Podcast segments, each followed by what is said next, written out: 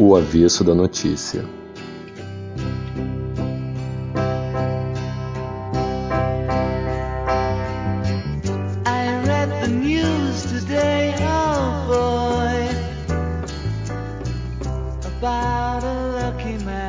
É isso aí, galera. Estamos aqui presentes para mais um episódio do nosso podcast semanal, O Avesso da Notícia. Felipe, tudo beleza por aí? Como é que estão as coisas? Tudo caminhando, né, Bruno, nessa batalha. Mas vamos em frente, vamos seguir.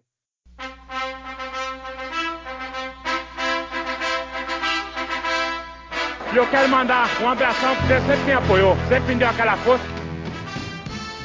Momento Maguila. Galera, muitas mensagens e eu queria citar algumas pessoas é, que interagiram com a gente, é, fazer alguns comentários em relação ao episódio passado.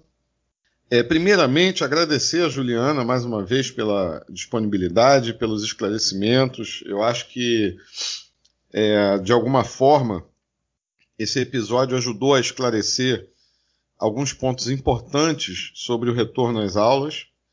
É, alertas importantes foram dados. E aí eu acho que cada um de nós que, que tem consciência e que está preocupado com o andamento das coisas no Brasil, eu acho que cada um de nós tem uma posição a tomar em relação a isso, uma posição de formativa, cobrar das autoridades, ter a responsabilidade em relação aos filhos, aos, aos menores, às crianças, aos adolescentes, que no fim das contas eles acabam sofrendo as consequências das nossas decisões, das decisões das autoridades, das decisões dos seus responsáveis. E só fazer uma correção, porque a gente estava conversando depois que é, a gente gravou. A Juliana ela faz parte do CEP Macaé, que é uma das regionais do CEP RJ. Uhum. É Sim. óbvio que é, o CEP Macaé está ligado ao CEP RJ. Ele, ele é parte integrante da, do, do, CEP Central, que é o CEP RJ, que envolve todo o estado do Rio de Janeiro. Então, é, é o Sindicato dos Profissionais de Educação que tem essa, essa divisão, e a Juliana especificamente atua no CEP Macaé, e ela pediu para a gente fazer esse esclarecimento. É, Beleza, ótimo. O segundo ponto é fazer uma menção, Felipe, porque a participação do pássaro, tinha um pássaro cantando e foi notada, e foi elogiada a participação dele.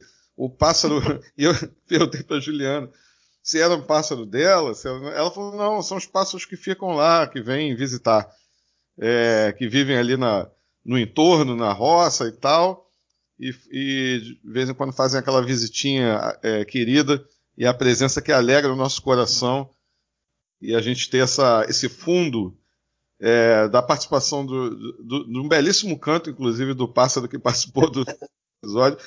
É, uma, é uma, um presente que a gente ganhou aí e foi notado, só que despertou um certo ciúme aqui em casa, porque a gordinha também quer participar. Ela já participou algumas vezes, dava para ouvir os gritinhos dela no fundo, mas dessa vez o outro passarinho roubou a cena. E aí eu tava ouvindo aqui o episódio em casa, e de vez em quando ela dava uma olhada assim, quem é esse aí, né, que tá falando aí? A outra coisa, Felipe, é agradecer, aqui vamos fazer os agradecimentos aqui, a galera que está interagindo com a gente nas redes sociais, no Instagram, seguidores novos, mensagens, é, pessoal ajudando a gente com a divulgação, fazer aqui o agradecimento ao Ciro, nosso amigo Ciro Novelo, que já participou com a gente, inclusive. Legal. Que to, todo episódio nosso ele está lá divulgando, está fazendo a, a tá usando as redes sociais dele para divulgar o, o, podcast de forma sempre muito carinhosa com a gente. Então a gente queria agradecer, fazer esse agradecimento ao Ciro. A Ana Paula, minha diretora de Macaé, que mandou uma mensagem elogiando o episódio com a Juliana. É, dizendo que ficou muito bom o episódio, que ela gostou muito. Obrigado, Ana. A Juliana Duarte, que é outra Juliana também, que está na luta com a gente, já participou do nosso podcast também. Outra amiga querida. É, também deixou uma mensagem carinhosa para gente, elogiando o episódio. O pessoal do Podpacast no Instagram. A Gil, que também trabalha com a gente, também é da educação, é, já está lá interagindo com a gente. Estamos juntos na batalha aí, na, na luta.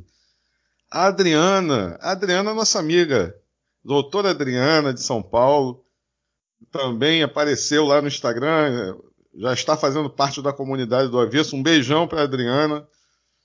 É, a Adriana é uma amiga queridíssima, colega da, quer dizer, colega de profissão da minha esposa, da minha companheira Fabiana, e amiga de muitos anos, elas fizeram faculdade juntas e tal, e lá de São Paulo curtindo o avesso da notícia. Legal. E o Marcelo Delarco, que também faz parte da nossa comunidade já. Está lá interagindo com a gente. Ah, o Marcelo é amigo lá de Rio Preto. Marido da Aline, amigos da Dani, pessoas queridíssimas, um cara super bacana. Pô, maravilha. Então São Paulo tá chegando junto aí. Participação Bacana. importante da galera de São Paulo aí na, na, na comunidade Avesso da Notícia.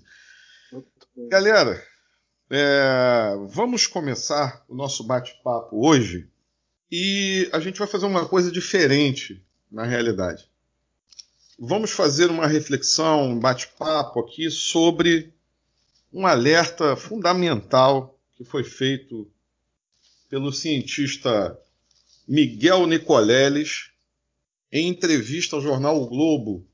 Foi publicado na sexta-feira última. E aí, Felipe, a gente conversando, né, Felipe, a gente resolveu é, abordar essa, essa entrevista do Nicoleles, fazer uma reflexão e fazer um debate em torno disso, porque a gente acredita que seja urgente e necessário esse alerta e que existe um material rico aqui que a gente pode expandir na forma de, do nosso bate-papo tradicional aqui, do, do avesso da notícia, é, expandir esse alerta aqui com uma reflexão que eu acho que todos nós devemos fazer no momento que a gente está vivendo. A gente teve uma surpresa muito desagradável na quinta-feira. Eu, após a gravação, a gente gravou na, na, na quinta com a Juliana, e acabou a gravação, eu desci é, e fui me inteirar das notícias e tal. E aí me deparei, Felipe, com a notícia que no, na, naquele mesmo dia que a gente estava gravando sobre o retorno das aulas, sai a divulgação do pior dia da pandemia no Brasil. Um dia em que contabilizamos 1.580 mortos, é, são cinco Boeings, são cinco desastres de avião num dia só. E a gente fica se perguntando, né? Quando cai um avião, a sociedade se mobiliza, é, uma, é um, a mídia faz um carnaval da, sensacionalista, como sempre, explorando a tragédia, que óbvio é uma tragédia, as pessoas se sensibilizam como tem que se sensibilizar com qualquer perda de vida. Mas eu me pergunto, Felipe, e aí a gente vai entrar no, na, na entrevista em si do Miguel Nicoleles, Onde está a nossa sensibilidade é, quando esses aviões caem diariamente, como estão caindo na pandemia, e a naturalização desses desastres diários ela se torna tão flagrante e, e é uma coisa que é, desperta em mim uma certa indignação e ao mesmo tempo uma certa desilusão. A palavra talvez mais é, apropriada para relatar o que eu sinto hoje em relação à nossa sociedade é isso: é desilusão, é desesperança, é, é imaginar para onde que a gente está indo, para onde que a gente está caminhando e não ver coisa boa na frente. É. Pois é, Bruno. Infelizmente a gente está presenciando uma capacidade que o ser humano tem e que em muitas situações ela é necessária para a sobrevivência ela é necessária para a saúde emocional do ser humano, que é uma capacidade de adaptação a diversas situações, mas a gente está convivendo com a pior capacidade de naturalização possível que o ser humano possa demonstrar. Eu acho que a gente vive num. Bom, eu estou fora, né? Mas assim, nós somos é, nascidos e criados num país que vem num processo de banalização da morte há muito tempo. Eu acho que isso culmina, chega ao seu, ao, não sei se é o seu máximo, mas chega num momento de pico com a eleição de um representante político que tem na sua fala a morte o tempo inteiro, a violência o tempo inteiro, a destruição o tempo inteiro. Então, isso é um, é um ponto a, a se pensar. A gente, a gente vê um Brasil que banaliza a morte dos pretos e dos pobres desde, a, desde, a, desde o fim da escravidão e cada vez mais, com o crescimento desordenado das metrópoles, com o surgimento das favelas, com o comércio de drogas e o que ele representa em termos de, de mortes de pretos e pobres.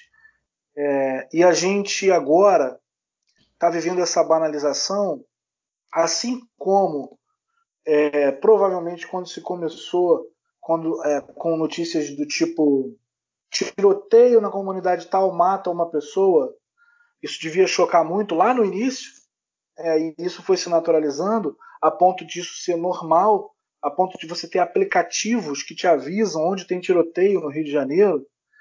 É, a gente está vendo isso agora com a pandemia, né? É inacreditável. Uma morte, 100 mortes, 300 mortes, 500 mortes, mil mortes, 1.500 mortes diárias e tudo bem no país. Todo mundo segue fazendo sua vida, todo mundo segue nos bares, nos restaurantes, nas aglomerações. Então, a gente a gente está aqui pensando que daqui a 30 dias a gente vai ter 45 mil brasileiros mortos e tudo bem? Pois é. Felipe, fazer um convite para a galera que está ouvindo. É, eu queria ler uns, alguns trechos aqui da. Não dá para ler a entrevista toda porque ela é grande, é quase uma página inteira do jornal, mas eu acho importante destacar alguns trechos aqui. E, e a partir da leitura desses trechos, a gente é, ampliar esse debate, a gente ampliar essas questões. Vamos lá? Vamos lá. Pergunta: Como o senhor vê o futuro? no caso, o futuro relacionado à pandemia. Estou vendo a grande chance de um colapso nacional. Não é que todo canto vá colapsar, mas boa parte das capitais pode colapsar ao mesmo tempo. Nunca estivemos perto disso. Se eliminar o genocídio indígena e a escravidão é a maior tragédia do Brasil. A ausência de comando do governo federal é danosa. Isso é uma guerra. Em outros países, essa é a mensagem que foi dada. Veja a China. É curioso ver que no mundo ocidental existe a dificuldade de transmitir esta mensagem de gravidade. Em Israel, metade da população foi vacinada no meio de um lockdown. Israel é um país que entende o que é uma guerra. Adotaram um discurso de salvação nacional e a mobilização foi total. Pergunta: Além da falta de gestão, a população também deixou de se mobilizar Miguel Nicoleles respondendo. Eu tenho me perguntado muito qual é o valor da vida no Brasil. Que valor os políticos dão para a vida do cidadão se não fecham as atividades num lugar com 100% de ocupação dos leitos? Ter que preservar a economia não é só uma falsidade econômica, como demonstra a completa falta de empatia com a vida das pessoas. O que mais me assusta é o pouco valor à vida. Os políticos são o primeiro componente, mas a sociedade também. Porque quando alguém vai a uma festa clandestina de fim de ano, de carnaval, se aglomera numa balada ou à beira de um campo de futebol, não compromete só a sua, sua saúde, mas a vida dos seus familiares, seus vizinhos e das pessoas que nem conhece. Nossa sociedade em algum momento perdeu a conexão com o quão irreparável é a vida. O pessoal fala que daqui a um ano vai estar tudo certo. Em 2022 vai ter carnaval. Do jeito que a carruagem está andando, a perda de vidas pode chegar ao dobro daqui a um ano. E tudo isso num país que tem um sistema de saúde conhecido no mundo, capilarizado, que tem a tradição de campanhas de vacinação. Ninguém esperava que o Brasil fosse ter uma performance tão baixa. Poderíamos estar vacinando 10 milhões mais do que qualquer país. É como uma tragédia grega, mas é brasileira, que alguém vai contar um dia. O lockdown é a resposta? Pergunta. O Brasil precisaria de um lockdown nacional, com uma campanha de comunicação, porque a gente precisa da colaboração da população. A população precisa acordar para a dimensão da nossa tragédia. É possível impedir essa catástrofe? Tem saída, mas tem que mudar tudo. Ainda dá tempo de reverter. Estou propondo a criação de uma comissão de salvação nacional sem o Ministério da Saúde, organizado pelos governadores para resolver a logística. É uma guerra. Não tem jeitinho numa guerra. Estamos diante de um prejuízo épico, incalculável, bíblico. Eu, eu, confesso a você, Felipe, antes da gente começar, que eu, tô, eu, eu já, estou, já estava cansado desse assunto, justamente pela desilusão, por achar que não tem jeito, que nós somos, como sociedade, incapazes de lidar com uma questão como essa. Essa é a minha conclusão. Porém, essa posição, ela é também, ela significa um certo imobilismo, um conformismo que também eu acho que a gente não pode cair nessa armadilha de dizer assim, ah, é assim mesmo e não tem jeito. Afinal de contas, se a gente está se propondo aqui a debater o tema, a gente tem que imaginar, refletir e tentar visualizar eh, qual é a colaboração que cada um de nós pode dar, seja é, num podcast, seja nas suas ações cotidianas, seja no, no, debate interno na sua família, no local que você trabalha. Então, eu acho que é, é pertinente a gente entrar nesse debate e eu queria destacar três pontos aqui da fala dele. Um, o desprezo dos governantes com a vida da população. Vai lá. Pois é, o desprezo dos governantes, né, Bruno? Isso aí.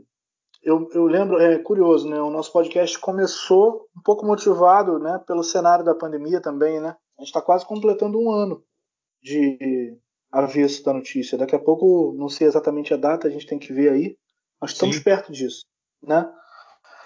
E, e, sempre me chocou muito, eu já cheguei a comentar isso aqui, você está falando do desprezo dos governantes e falou agora dessa proposta do, de um cientista brasileiro muito respeitado no mundo.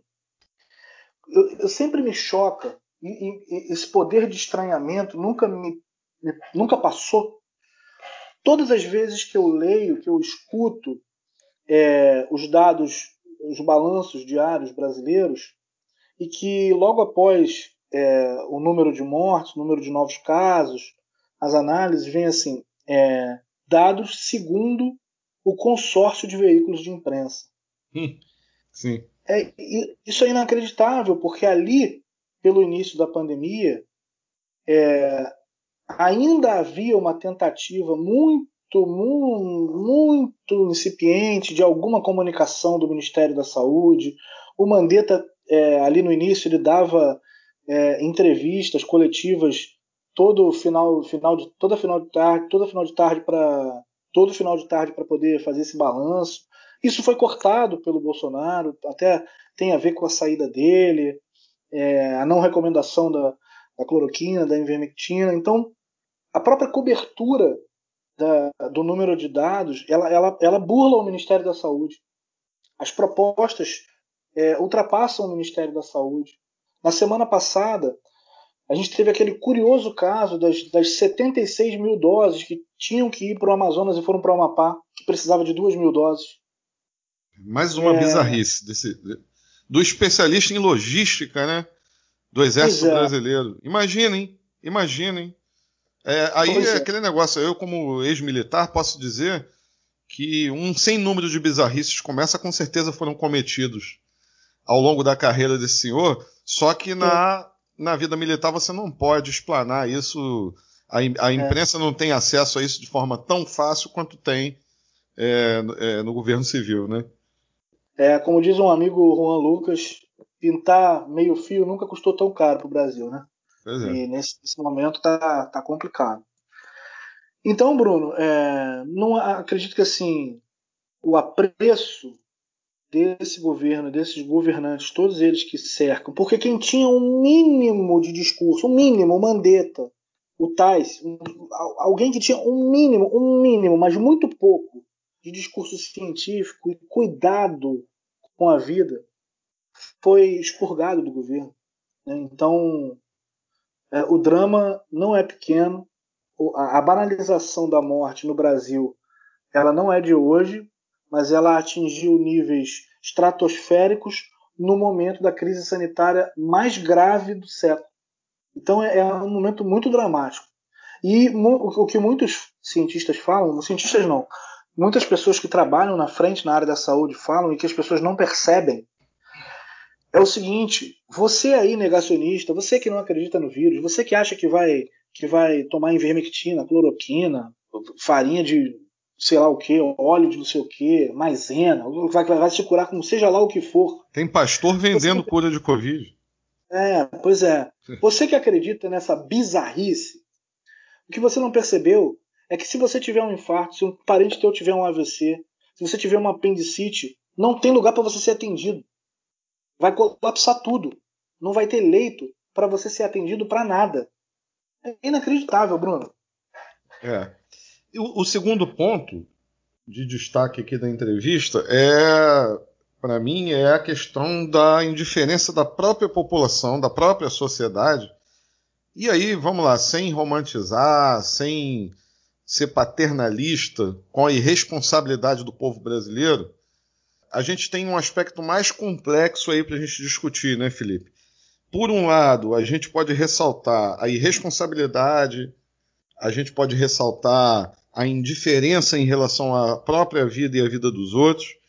A gente pode ressaltar que, de certa forma, a inoperância e a negligência do governo brasileiro são referendados por uma parte da população considerável.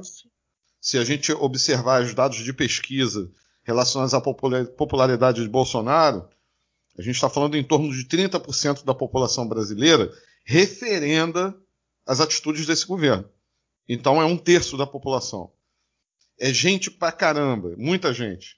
Então a gente não pode passar a mão na cabeça da responsabilidade da população em relação a esse cenário. Uns em maior grau, outros em menor grau. É, porém, a situação é, é, um pouco mais complexa, né, Felipe? A gente tem, é, de, da parte da população, e aí eu vou resgatar um episódio nosso que a gente fez sobre ética, que tem tudo a ver com esse tema aqui e com responsabilização, é o Jurandir Freire Costa, quando ele coloca os três aspectos da indiferença na nossa sociedade. Né? É, é, a indiferença das elites para com a população mais pobre, que seria o primeiro aspecto que a gente já destacou aqui. O segundo aspecto seria a indiferença dessas elites é, em relação a elas próprias, porque elas acham que elas podem viver num mundo isolado do resto da sociedade e adoecem por isso, porque se tornam é, desenvolvem síndrome do pânico, etc., vivem enjauladas em condomínios fechados, etc. E, por fim, a indiferença da população em relação às leis e, a, e à própria elite e ao próprio governo e às próprias regras criadas por essa elite que é indiferente a ela, que sempre foi indiferente a ela. Então, se o governante é indiferente a mim, por que, que eu tenho que valorizar ou por que, que eu tenho que respeitar aquela figura de autoridade e as leis que aquela figura de autoridade impõe sobre mim? Né? Então, esse caldo é mais complexo, né, Felipe? É de responsabilizações, né? E da gente também ter um discurso muito rápido e muito fácil de culpar o cara que está lá na, na, né, no, no seu lazer tomando alguma medida irresponsável em relação à pandemia, né? Exatamente. É, eu acho que assim o drama é muito grande, né, Bruno? Porque você, no, no quando você pega o, o bojo do, da população brasileira, ou todo esse caldeirão aí, você tem todo tipo de drama envolvido nele. Você tem, como a gente cansou de ver aí, as cenas dos bairros nobres das nossas metrópoles, as cenas de restaurantes chiques, gente sem máscara, gente enfrentando policial, é a famosa carteirada do você sabe com quem você está falando, comportamentos de gente que era para ter noção e condição de se cuidar. É, bares nobres no Leblon, em bairros na Barra da Tijuca, lotados de gente sem máscara, bebendo. E aí é só a expressão da nossa elite escravista, egoísta, é, e tem muito disso no Brasil, da elite e da classe média, que se supõe elite. É, mas você tem um drama muito forte, que é o drama da classe trabalhadora, que não é só, na minha opinião, Bruno, o cara que você vê saindo para trabalhar de segunda a sexta ou de segunda a sábado, não é só o fato de você ver esse cara no trem, no ônibus, pegando esses transportes, se arriscando de segunda a sábado. O problema é o quanto isso é, naturaliza para esse cara o fato de sair de casa. É o quanto isso facilita com que esse cara que está esgotado de trabalho, que já chegou à conclusão que ele não vai ser poupado nessa história toda, ele pegue no final de semana dele e se encontre com alguém para beber, que ele resolva ir à praia. E aqui, como você falou, não é nenhuma postura paternalista, não é isso. O, o, o, nós vivemos o absurdo. Sair de casa nesse momento é um absurdo. Mas tem muitos brasileiros que são obrigados a sair. Milhares, a maioria, é, são obrigados a sair. É, essa elite aí, a maioria está trabalhando de casa ainda, online. Né? Então, esse cara que é obrigado a sair, ele vai tendo menos contato com o medo da contaminação a partir do momento que ele está um, dois, três, quatro, cinco meses, um ano saindo de casa cinco, seis vezes por semana e, teoricamente, ou não pegou o vírus, porque a gente está falando de quem está vivo, quem está na rua está é. vivo. Ou ele não pegou o vírus, ou ele pegou uma forma leve do vírus, ou nem sabe que pegou, o que Isso. é o pior, e está transmitindo. E tá transmitindo. Exatamente. Só que se esse cara, só que se esse cara está na rua trabalhando há seis meses, Bruno, chega uma hora que é difícil você falar para ele não vai no bar, não encontra um amigo, não bebe uma cerveja. É. Ele está na rua. Ele está na rua. Então, é, não é uma questão aqui de debater o certo ou o errado. Acontece. O fato é esse. Acontece para essa, essa parcela da população. Fora um outro debate que a gente pode ter também, Bruno, que é que valor a vida tem para a população pobre, negra e favelada no Brasil? Desde sempre. Esse cara, esse menino que nasce na favela, que nasce inserido na violência policial, na violência do tráfico, na disputa por território, na milícia recentemente. Esse menino que aos 15 anos já enterrou 10, 15, 20, 30 amigos e familiares. Esse menino, a morte anda do lado dele desde antes dele nascer.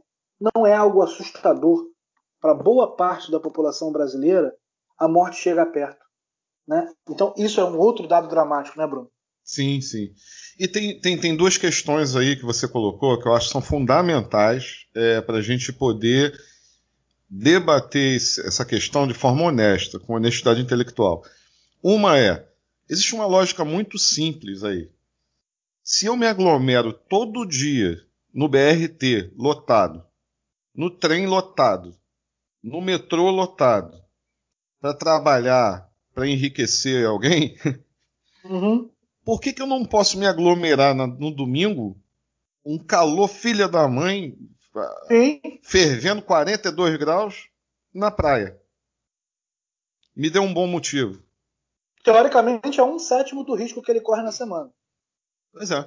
Se a sociedade me impõe, quando eu digo sociedade, eu estou falando de, de, de forma mais ampla possível. Eu estou incluindo governos, estou incluindo empresários, estou incluindo é, a sociedade como um todo, se a sociedade me impõe seis dias por semana de aglomeração num transporte precário, que é, é uma máquina de enriquecer mafioso, por exemplo, no Rio de Janeiro. É uma máfia de transporte que passa desde dos governantes que, que recebem propina até os consórcios de, de empresários é, do setor. Se eles impõem à população um transporte, um lixo de transporte, e caro ainda por cima, né? onde as pessoas é, é, elas se locomovem como se fosse uma sardinha enlatada, se o governo não organiza, por exemplo, o sistema de saúde a vacinação e a, pró a própria questão da gestão da pandemia, se eles não cumprem com a obrigação deles, se eles desviam verba do combate à pandemia, se eles não testam a população, porque também isso é uma questão importante que você colocou aí. Às vezes o cara está contaminado e nem sabe porque não tem testagem em massa no Brasil. Claro. Tem teste, tem teste perdendo a validade, sendo jogado fora, por inoperância, por incompetência ou por negligência das autoridades de saúde do Brasil. E aí, no final, esse cara vai ser o inimigo número um da pandemia, da, da gestão da pandemia, esse cara que está indo à praia no, no domingo. Só para deixar claro, não existe paternalismo claro. nenhum aqui na análise. Esse hum. cara não deveria estar na praia no domingo, ele não deveria estar aglomerado na porta do Maracanã, ele não deveria estar aglomerado em festa de Ano Novo, em festa de carnaval, nada justifica. Nada justifica. Bruno.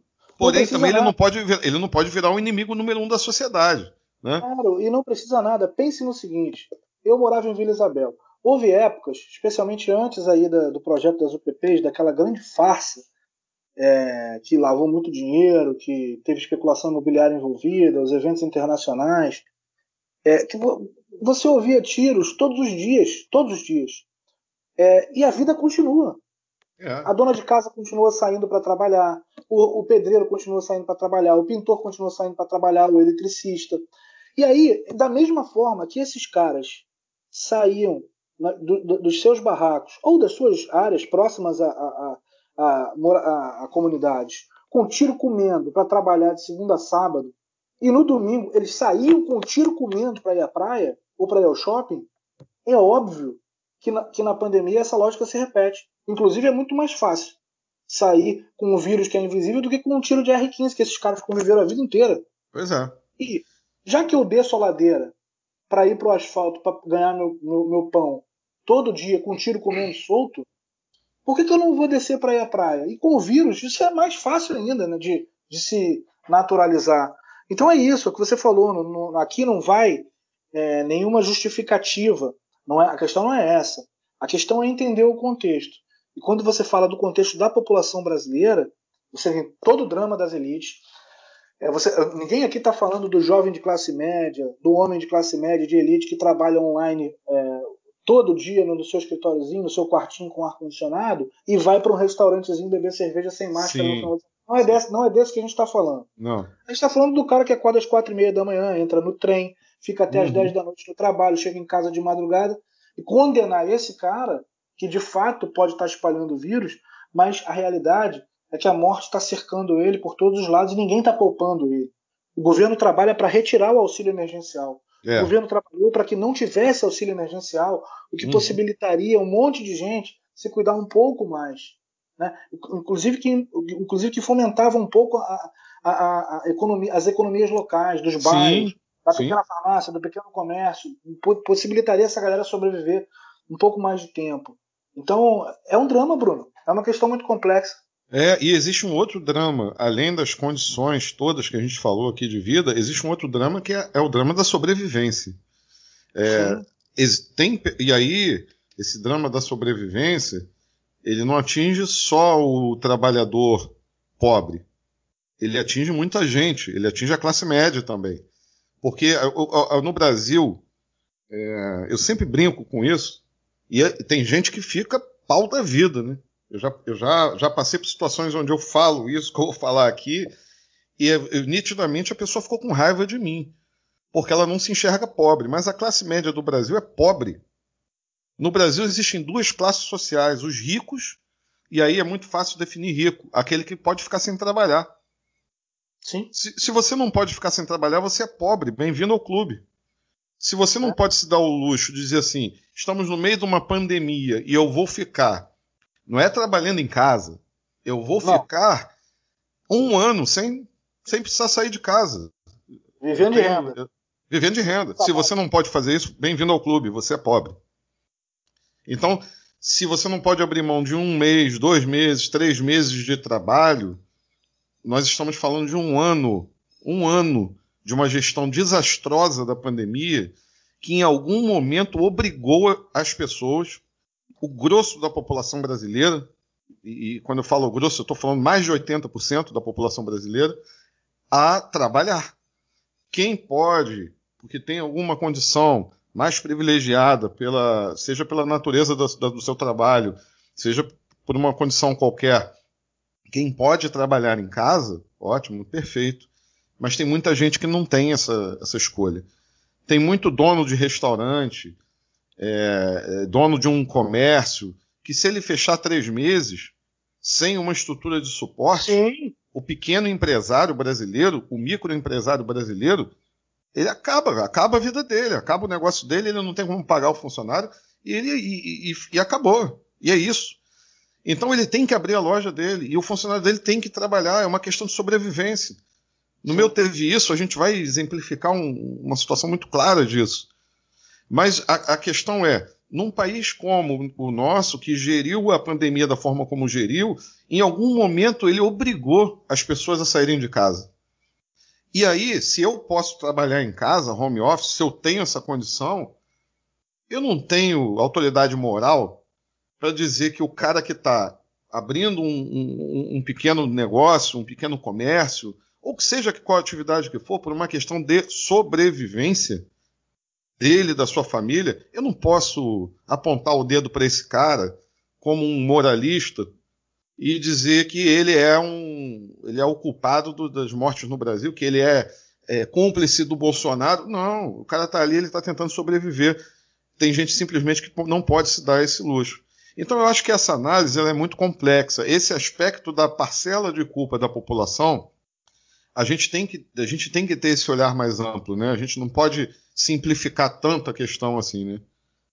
Ah, não tem como, é impossível, ainda mais num país continental, num país enorme, num país que tem este governo que boicota tanto a saúde quanto o poder de comunicação dos cientistas, um país que não tem sentido coletivo, sentido de nação, por diversos aspectos. É um país com uma desigualdade social recorde, um país que tem, como diria Darcy Ribeiro, um projeto de sucateamento da educação, que é um projeto. Um país que tem uma mídia criminosa, sócia de tudo isso que está acontecendo. Então, é, esse, esse, esse caldo cultural, ele tem uma porrada de coisa, tem uma, muita coisa envolvida. É. Que resulta que resulta nisso que a gente está vendo.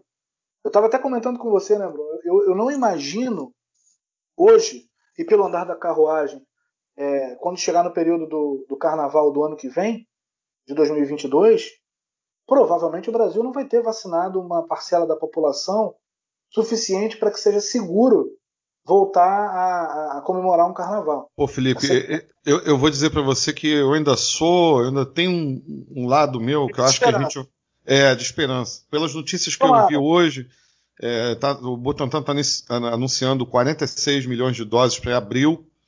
Que então, ótimo. eu acho que, que, que, é, que, é, possível. É possível ainda. Eu não tenho essa. Eu estava muito pessimista, mas hoje apareceram algumas notícias que, que essa do Butantan me deixou um pouco mais otimista.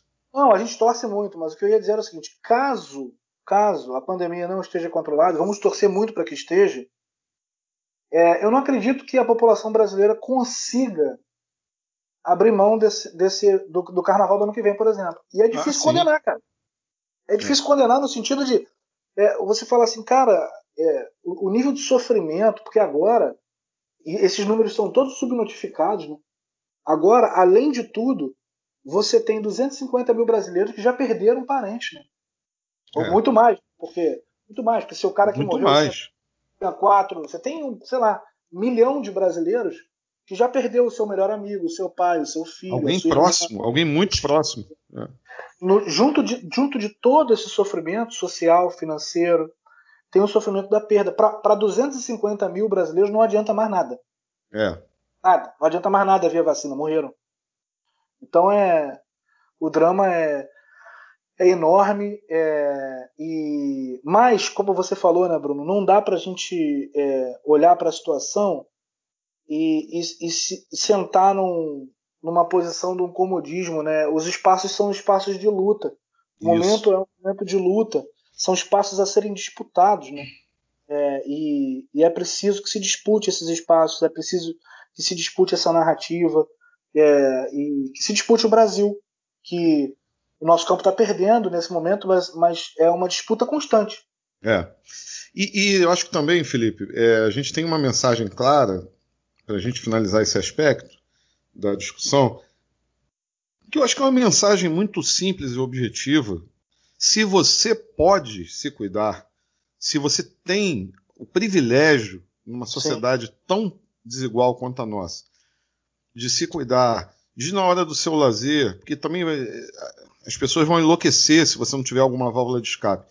É, você vai a, vai a uma praia vazia, se afasta, fique com um raio de distanciamento. Você quer ir a um restaurante, você quer ir, se, vá num lugar que não tem aglomeração, que esteja as mesas estejam distanciadas, colabore com o controle da pandemia. da melhor maneira possível que você possa colaborar. Não é uma questão de você suspender a vida. Restringe ao máximo, vamos dizer, a, o seu raio de convivência. De repente, um amigo mais íntimo que você sabe que está se cuidando, que também tem critério. É, mas, mas isso, gente, é uma questão de, de minimizar os riscos, não é suspender a vida e também, ao mesmo tempo, a gente também não pode é, é, compactuar com um comportamento irresponsável, com aquele discurso assim, ah, o ah, que, que, é um peido para quem já está cagado, né? Ah, Nossa. quem está na chuva é para se molhar. Não, não, é, é, não é nem uma coisa nem outra. Existe um meio termo aí que se chama um bom senso, que é, você aí na Itália, Felipe, eu aqui também no Brasil, é, a, gente, a gente vai à rua, a gente resolve coisas, a gente, a gente vai a um restaurante, a gente. Eu, eu aqui tenho o privilégio de ter uma praia, é, morar próximo à praia, e uma praia que não fica lotada. Então, a gente tem um privilégio de sentar aqui na praia e ter um raio de distanciamento que você não tem contato com ninguém e a gente pode ir à praia. Não tem necessidade de você ficar lá no posto 9 em Ipanema com, porra, é. É, 10 pessoas por metro quadrado. Não, não, não existe necessidade disso. Toda, não, toda explicação, toda análise do, da complexidade da coisa nunca vai eliminar o fato de que coisas são necessárias e coisas são desnecessárias, né? Exato. Eu aqui levo as crianças na praça, aqui, nas praças desertas, nas praças que não tem ninguém. Lá em Rio Preto também, fazia isso. Demorou um bom tempo, eu fiquei uns 4, 5 meses absolutamente trancado. Mas em algum momento você, cara, precisa de vitamina D, as crianças claro. precisam ver, né? Você precisa ver o sol, porque senão todo mundo enlouquece, né, cara? Então, procurar uma praça, procurar um campo deserto, um campo que não tenha ninguém, respirar um ar puro, fazer uma caminhada, colocar o corpo em movimento, tudo isso é necessário, né? É, então é importante, mas é a questão de diferenciar da loucura que você está vendo. E o drama ele é mundial, viu? Esse, é, aqui a gente tem na Itália, e a, a Itália tem feito decretos né, te, temporariamente avaliando a questão do, da, do avanço da pandemia e mudando as zonas de, de restrições. Então ontem, por exemplo, aqui em Mantova nós estávamos na. Até ontem nós estávamos na zona amarela. O que, que é a uhum. zona amarela? Você não pode transitar entre as cidades, você é obrigado a usar máscara em absolutamente todos os lugares a partir do momento que você é, sai de casa. Mas na zona amarela, você, as pessoas podiam entrar nos restaurantes, entrar nos bares, é, sentar, ficar normal, vida normal, só que de uhum. máscara. Mas Isso. os restaurantes estavam abertos e tal. Eu vi hoje a diferença, porque hoje eles deram uma regredida para a zona laranja. E qual é a diferença da zona laranja? Na zona laranja, é, os, o comércio, os bares, os restaurantes, eles não podem abrir seus salões. Então a pessoa pode ir lá para pegar a, a, sua encomenda, a sua comida, o seu café da manhã, seu almoço e levar para casa, ou eles entregam domicílio, em domicílio. Então eu vi o drama que é, porque eu levo a Manu na escola e, e volto andando, é uma caminhada boa. Nessa que eu volto andando, por exemplo, aqui, os, os, os, os bares estão lotados. O italiano toma muito café da manhã doce. Eles comem muito croissant com, com, com cappuccino de manhã. Muito, muito, muito. Então, cara, no caminho, que é um caminho de 40 minutos, eu vinha caminhando, eram todos, todos os bares lotados de italianos tomando café da manhã. Lotados, lotados. De máscara. Não, você não vê uma pessoa sem máscara na rua e tudo isso. Hoje não. Hoje não. Ou seja, esse, esse comerciante também aqui sente pra cacete. É, claro. Eu, o movimento do cara some.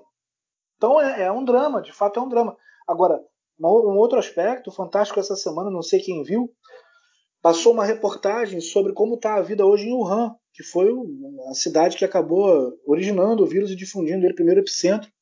É, e Wuhan está com a vida praticamente normalizada. A economia está se retomando na China, já quase já está em crescimento. A, a cidade de Wuhan não tem uma morte pelo vírus desde abril do ano passado. Nenhuma morte. Nenhuma morte. Tinha um brasileiro que mora lá relatando, o repórter, você imagina, hein? O repórter da Globo não conseguiu visto para entrar lá. Teve que fazer a reportagem daqui. E aí entrevistou brasileiros que moram lá. Esse brasileiro falou: olha, não é mais obrigado o uso da máscara em ambientes abertos, mas todo mundo usa. É, todo... pois é. É a questão da consciência. Exato, ele falou: o sentido coletivo é absurdo. Ele falou: teve um dia que eu estava voltando do trabalho de noite, numa rua deserta, deserta, ninguém no meu raio de ação. Ele falou: eu só tirei o elástico da minha máscara, tirei o elástico. Veio um motoqueiro, passou por mim, parou e falou: amigo, bota a máscara, por favor, e me deu uma outra máscara, porque ele achou que a minha estava quebrada. É. Tinha, é, você imagina, né? Cidades extremamente populosas em que a última morte por coronavírus foi em abril do ano passado. E o Brasil está tendo 1.500 mortes subnotificadas por pois é. dia. É, mas aí também, Felipe, tem um outro aspecto também de análise que tem que ser levado em consideração, que é a extrema dificuldade do brasileiro seguir regra, né? Sim. De, de A a Z. Tá? Do, do mais rico e poderoso brasileiro até o mais paupérrimo é uma característica nossa cultural é não ter facilidade para seguir regra. É uma extrema dificuldade você convencer o brasileiro e dizer assim: olha só, isso aqui pode, isso aqui não pode. Ah, mas por que, que não pode? Não pode porque se você fizer isso aqui, você coloca em risco as outras pessoas. Isso é extremamente difícil. É extremamente difícil. Porque o cara que estaciona o carro trepado na calçada, impedindo que o pedestre use a calçada e tem que, e tem que se arriscar a ir à rua ser atropelado, esse mesmo cara você vai ter que convencer ele a usar máscara, a não aglomerar, a não, não promover festa é, com multidão. É o mesmo cara. Então, claro, é, pois é. Né? Essa... é complicado, né, cara? Porque você tem uma elite que se acha acima da lei e você tem uma classe trabalhadora que é tão massacrada pelas leis e é tão massacrada pelo, pelo Estado e pela ausência dele que um, um pouco da saúde dela está em burlar a lei. E, e, aí nisso entra a alienação, entra o negacionismo, entra uma porrada de coisa nisso tudo, né? É, de fato a situação do Brasil é muito complexa, é torcer muito para que, como você falou, essas notícias da, da vacina do Butantan, é, torcer para que a gente consiga vacinar em massa essa população, porque já temos uma crise sanitária, já temos perto de 300 mil brasileiros mortos, a gente não sabe exatamente a precisão desses números, o governo joga contra em todos os sentidos, inclusive na divulgação deles. Já temos uma, um, um para frente de crise econômica preocupante, então a gente precisa demais que essa vacina chegue para a população brasileira em massa e para que a gente comece a suturar essas feridas enormes que estão aí já. Sim, e para finalizar, Felipe, o terceiro aspecto que me chamou a atenção, e aí não teve isso, né? Aí eu acho que não exige nem comentário. É um teve isso antes da hora, né? Mas que está dentro do bojo da entrevista do Miguel Nicoleles. Então, um dos cientistas mais respeitados do Brasil, um dos brasileiros, um dos, vamos dizer, um dos pensadores brasileiros, ele é um cara que tem uma atuação para além da ciência, inclusive, com N projetos e iniciativas de, de, de inclusão social, é, projetos educacionais respeitadíssimos. Uma figura como essa, de alto respeito como Miguel Nicolés, chega e dá uma declaração de que a saída é você organizar a gestão da pandemia sem o Ministério da Saúde.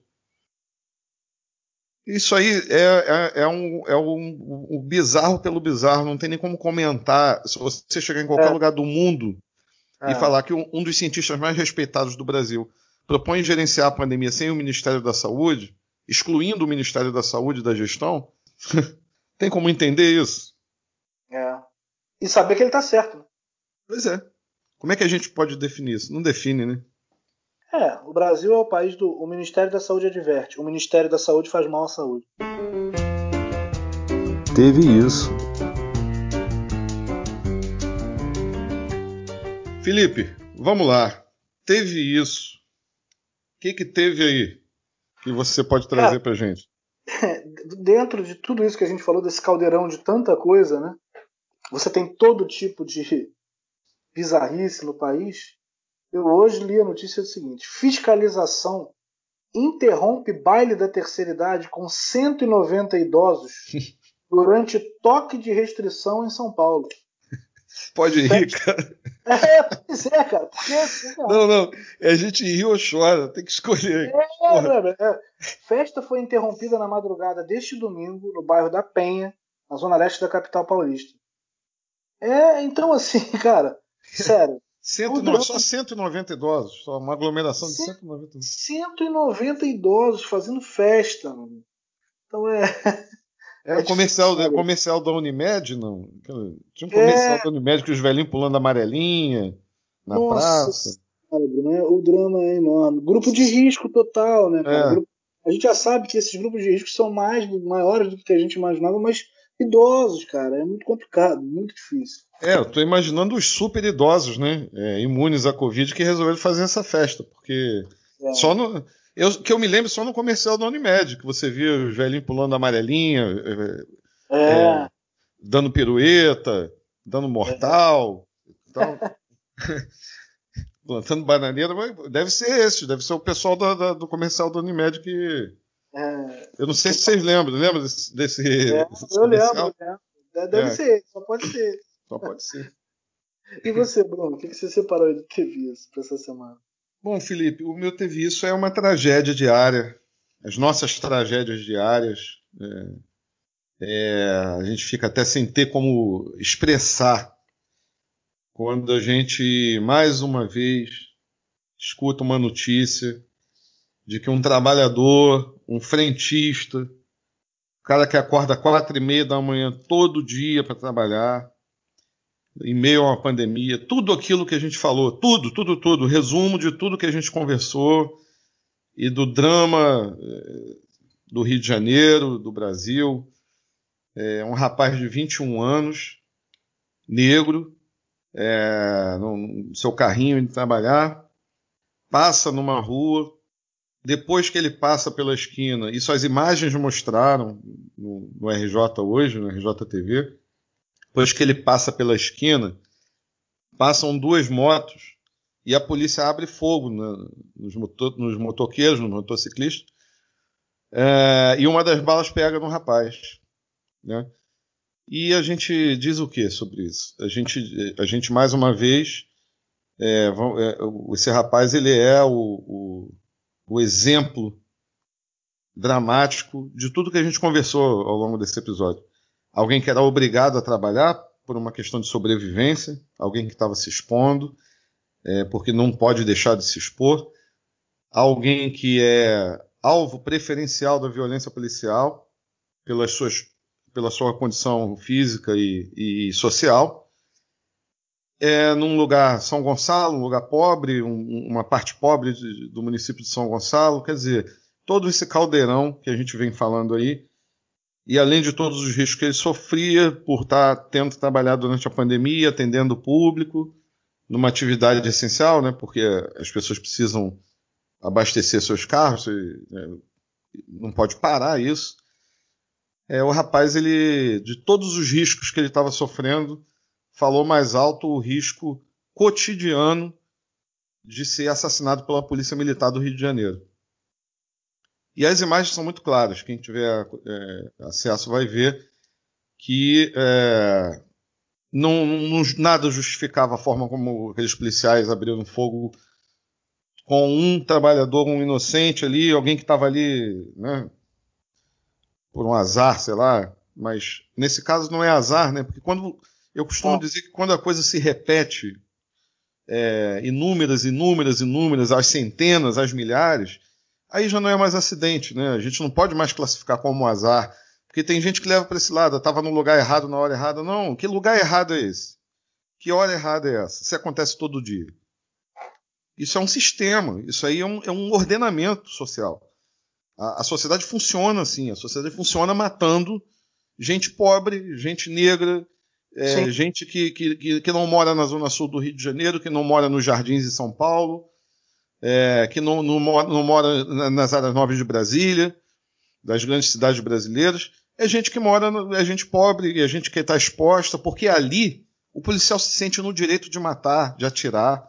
Sim, sim. É isso. Isso aí entra na, na do discurso que se faz de tragédia, de acaso. É. Né? Então, assim, se você tem um empresário, um CEO, se um CEO de uma empresa dessas morre com um tiro na cabeça num escritório na, na, na Avenida Atlântica, porra, vai, vai ser notícia por um mês. Não, ele Imagina não morre. se acontecer. Ele não É, morre. Aí que tá. Não acontece, simplesmente não acontece. Mas se acontecesse, É. ia ser notícia por um mês. Ah, A sim. questão é quem morre. Então não é acaso. É igual quando tem. Olha, teve um- uma enchente, morreram tantos. Vai ver onde morreram tantos. Foi na, na Avenida das Américas? É. Nunca é. Então não é acaso, não é, não é azar, não é nada disso. É a lógica é, se replicando aí é, nesse sentido. E aí, vamos lá, é, mais uma vez, só para a gente, infelizmente, é a ilustração mais triste que a gente poderia dar para o papo que a gente teve hoje. Olha, olha o que o pai do rapaz falou. A polícia mais uma vez falhou. É, é, é, é, é o povo que já está, já, é, como você falou, Felipe, nas nossas conversas aqui e hoje a gente conversou, é o povo que já está conformado, já naturaliza, naturaliza como erro, como falha. Só falha assim com o pobre. Pois é, pois é. Então não é falha, isso não é falha. Até quando a gente vai atribuir isso a erro, a acidente, a falha? Isso é um modus operandi. Porque, Claro. mais uma vez, é, sendo chato, mas a gente tem que falar, ocorre sempre do mesmo jeito, pelo amor de Deus. Será que as pessoas não conseguem entender que quando uma coisa ocorre sempre do mesmo jeito é porque tem uma lógica ali? Não é um acidente? E o rapaz, coitado, é, o, é, Arilson Santiago Pinto, 21 anos. Ele é mais um, bairro de Tribobó, São Gonçalo, mais um, mais um para estatística sistemática de mortes, de assassinatos, é, envolvendo trabalhadores, negros e pobres no Brasil. É, aí é aquilo que a gente vinha falando no episódio, né, Bruno? Pega um irmão, um primo do Arilson, um primo querido, que ama muito ele, que conviveu com ele, e que tem 21 anos também, e que sai para trabalhar com 21 anos, é, que perdeu o Arilson, que já perdeu outras pessoas, e fala para esse cara que domingo ele não pode ir à praia. Como é que você faz isso? É. Não, aí, é, é, sabe o que, que pode acontecer? Fala assim, cara, evita sair na rua porque a PM tá na rua aqui. Não é por causa do Covid, não. É, exato. Porque o Arilson morreu foi por causa da polícia. não No foi por causa do Covid. No, no meio da pandemia, onde estão morrendo 1.500 pessoas, o cara não morre de Covid, tá? o cara tem que trabalhar todo dia. Ele não morreu de Covid. Exato. Eu, eu vamos lá. É, fazer só um adendo aqui. Eu não sou investigador, eu não sou detetive.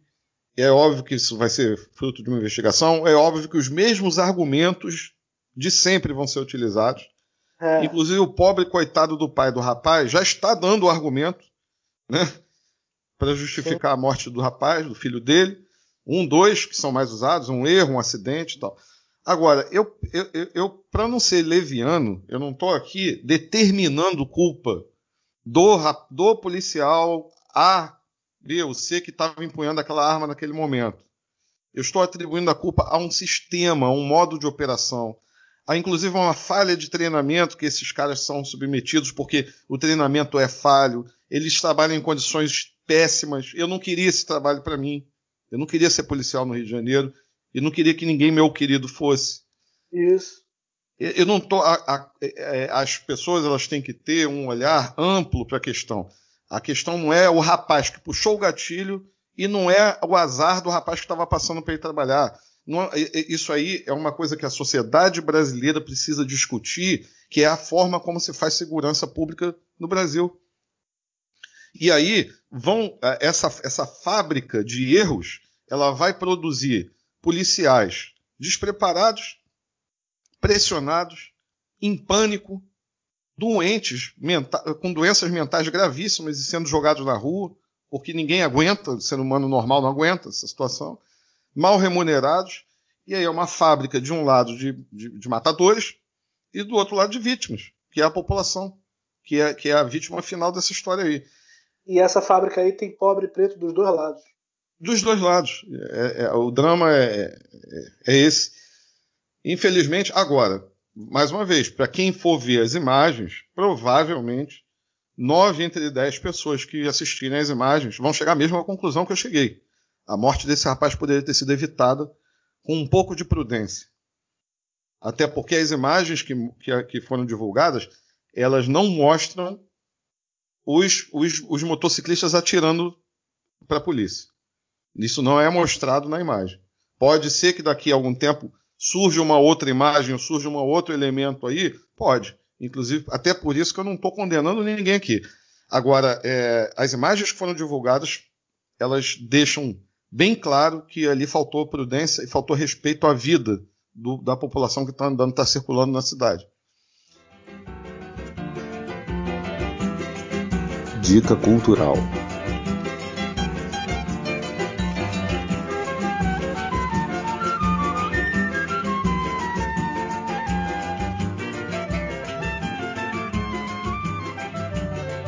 É isso aí, galera. Dica cultural. Chegamos ao final do nosso episódio. É, realmente, né, Felipe? Tema pesado, né, cara? Mas não tem pra onde a gente fugir, né, cara? A gente, a gente acorda de manhã e você. O teu dia tá começando e você se depara com uma notícia dessa. Não tem como a gente ignorar isso, né? Isso precisa ser denunciado, a gente precisa pensar sobre isso.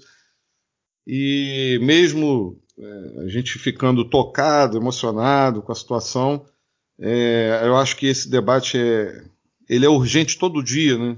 É, a gente tem que fazer. Mas enfim, chegamos no final do nosso episódio e vamos para a dica cultural. Felipe, eu tô, eu tô terminando de ler é, o último livro que faltava da trilogia do Laurentino Gomes, tomando a liberdade aqui de classificar como uma trilogia que fala sobre a fundação do Brasil como país, né, que é o 1808, que é a chegada da família real é, no Brasil, a família real portuguesa, o 1822, que é a independência, e o 1889, que é a proclamação da República. Os dois primeiros eu já tinha lido e estou terminando de ler o, o 1889, que é a proclamação da República. E eu queria, eu queria dar a dica, é, vale a pena, é uma linguagem muito tranquila, assim, uma linguagem quase jornalística, praticamente jornalística, não tem um peso é, de obra científica, de estudo acadêmico. É, a gente lê com uma naturalidade muito grande. É um trabalho muito bem feito e eu queria destacar principalmente como dica é, a questão de entender os, é, é, é, esses livros ajudam a gente a entender a gênese dessa forma de se construir uma sociedade, um país que se chama Brasil. E eu queria destacar um trechinho, Felipe, que é interessante. O capitão felicíssimo do Espírito Santo Cardoso, que vem a ser era bisavô do presidente Fernando Henrique, ex-presidente FHC, ele manda um telegrama de Goiás para o filho dele, Joaquim Inácio é, que tinha participado na proclamação da República em 1889 com a seguinte frase: Vocês fizeram a República que não serviu para nada. Aqui agora, como antes, continuam mandando os caiados. É isso, né? É inacreditável. É Cara, nada mudou, né? Em Goiás continua mandando os caiados. Deus do céu. Mais de 100 anos depois, continuam os caiados no poder. E assim a gente vai. É uma frase chocante, né, cara? Chocante, chocante. Enfim, é, é o nosso Brasil. Vamos lá. Felipe, é forte abraço. Um abraço, Bruno. Se cuida aí. Boa Até semana. semana que vem, galera. Semana que vem a gente tá aí.